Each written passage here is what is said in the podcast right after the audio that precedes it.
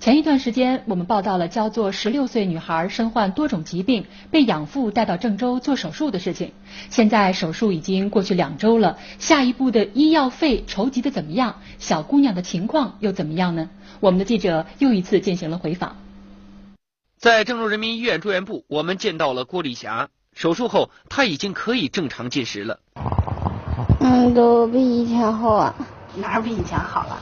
俺都堵，还有不犯病啊。小丽霞患有先天性肛门闭锁和先心病，身体各个器官也跟正常人位置不同。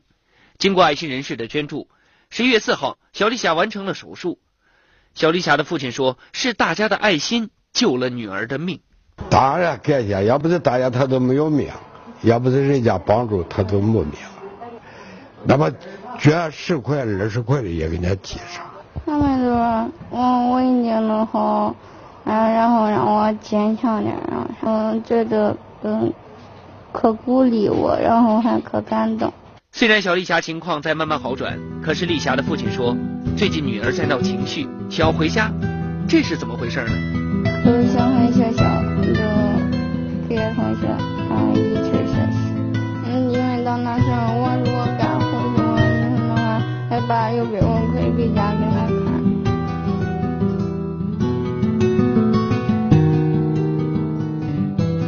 那么做完第一次手术之后，丽霞能回学校正常学习吗？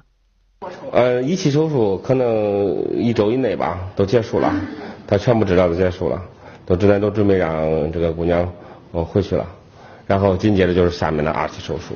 那她不能像正常人一样吗？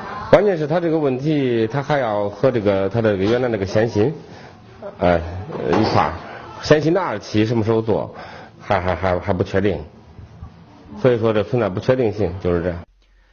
医生说呀，小丽霞病情复杂，想完全恢复正常，至少需要三次手术，而手术的费用对于郭家人来说依然是笔沉重的负担。